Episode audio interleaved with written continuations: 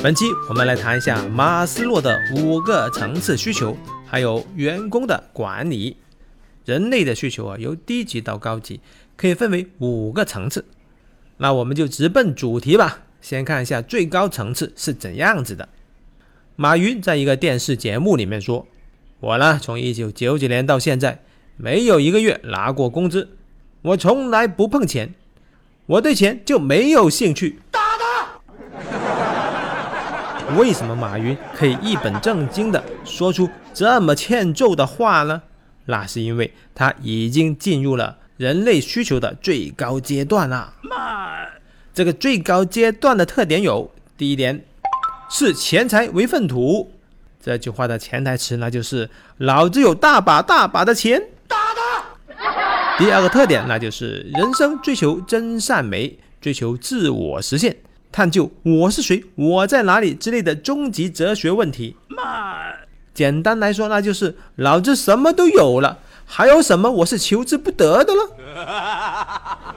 如果一个人的言行特别的欠揍，那么他的人生很有可能已经在追求最高阶段的需求了。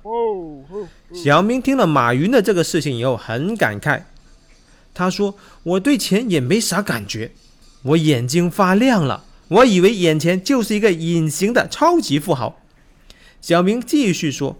我呢，确实对钱没啥感觉，因为我没钱呀。坑爹呀！我对小明说：“小明啊，你这个没钱的情况是属于最低层次的需求还没有满足呀。”好吧，我跟你讲一下，人的需求最低层次是怎样子的。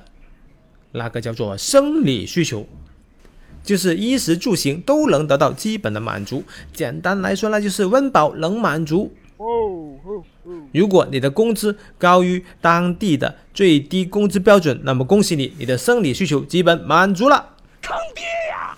小兵听了以后，哎呀一声，大火球，这个标准也实在太低了吧？我说不急不急不急，我们除了生理需求，还有安全需求。安全需求指的是在生理需求满足的前提下，你的人身安全得到保障，你的生活稳定。而且能免遭痛苦、威胁和疾病等等。简单来说，那就是除了满足温饱，你还有医保、社保。生理需求和安全需求是人的需求的最低层次。接下来我们来讲一下社交需求。社交需求指的是在生理需求和安全需求都满足的前提下，这样子的一个较高层次的需求。比方说，对友谊、爱情以及隶属关系的需求，你希望有好几个好哥们，或者是好姐妹；你希望有多个男朋友们，或者是多个女朋友；你希望你的上司是一个英明的领导，你的下属是听话而且是给力的，诸如此类的这些需求都叫做社交需求。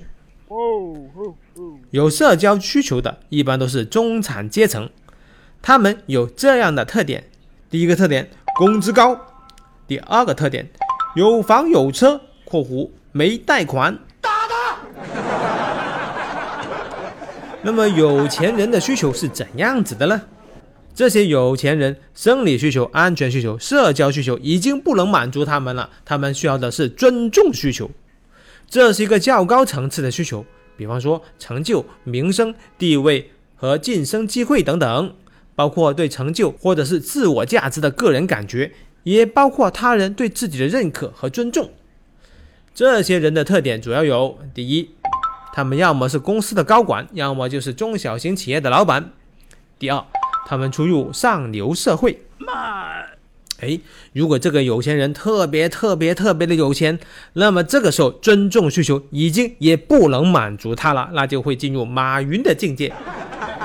好的，现在我们来小结一下，在很多年前，马斯洛提出了人类的五个层次需求，由低级到高级，分别是生理需求，衣食住行能得到基本的满足，能满足温饱；第二个级别是安全需求，人身安全、生活稳定，以及免遭痛苦、威胁和疾病等等，就是说满足温饱，再加上有医保、社保；第三，社交需求。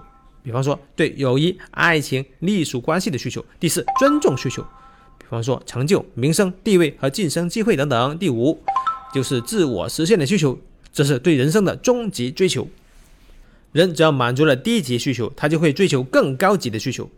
如果当前级别的需求已经满足，那么针对这个级别的激励措施将会无效。你需要给更高级的激励措施。刚才就是对马斯洛五个层次需求的简单的小结。您可能就会说：“哎呀，可能还是有点复杂，有没有量化指标呢？”有的，有的，很简单，那就是你越有钱，你的需求级别就会越高。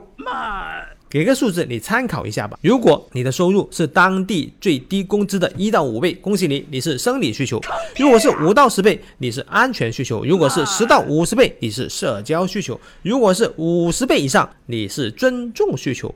那么自我实现需求需要多少的钱呢？这个就很难说了。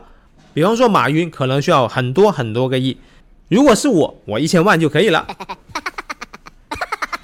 相对于当地最低工资的倍数，这个标准可能还不够直观。那么我就直接给一个绝对数字，你来参考一下吧。我们就以二零二一年广州地区为例子，如果你的月薪能达到一万，那么你就能满足生理需求；如果月薪能达到两万，恭喜你，你就能满足安全需求。如果你的年薪能达到三十到一百万，恭喜你社交需求；如果年薪能达到一百万以上，恭喜你，你就是尊重需求。对于自我实现需求，需要多少钱呢？这个要因人而异啦。接下来，我们结合马斯洛的五个层次需求来谈一下员工管理。员工管理可以分为非人性化的管理以及人性化的管理。我们先谈一下非人性化的管理，最常见的那就是暴力管理。坑爹呀！简单粗暴，但是否有效呢？那要视乎员工的生理需求和安全需求能否满足。如果员工只能通过打这一份工来满足他们的生理和安全需求，那么他们只能忍辱负重。暴力管理是可以有效的。打他！有些大公司，比方说 BAT、华为等这样的大公司，他们的员工年薪很高，但是他们需要九九六。请问九九六剥夺了员工的什么需求？首先剥夺的是安全需求，长期的加班有可能会促使人身安全得不到保障，哪一天可能就会挂掉。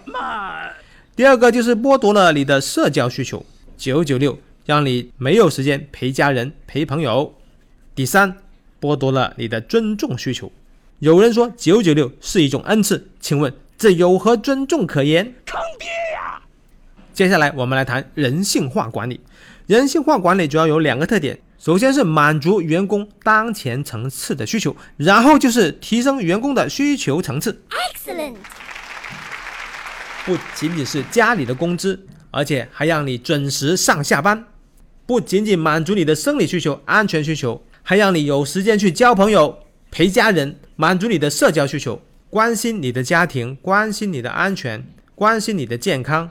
工作中得到充分的尊重，满足你的尊重需求。好了，我们已经学习了马斯洛的五个层次需求。作为企业的管理者，你更喜欢非人性化管理还是人性化管理呢？最后，我们来谈一下自我追求吧。我们应该做好职业规划，争取每两年上一个小台阶，每一次跳槽让你的需求可以升级。我们还要多做自我投资，要多多学习，自我增值，多来收听收看我的节目。还有了，在工作中多承担有挑战的工作。Excellent。最后的最后，祝愿你早日成为对钱没有感觉的人。你有好多好多的钱，钱对于你来说就是一个数字。当然了，知足常乐、平淡是福，也是一种生活方式。是大大大火球。每次去看马斯洛的五层需求的时候，总觉得我自己拖了人类的后腿。好吧，一起来加油努力吧！感觉不错的话，赶紧来一个点赞三连击吧！下期再见。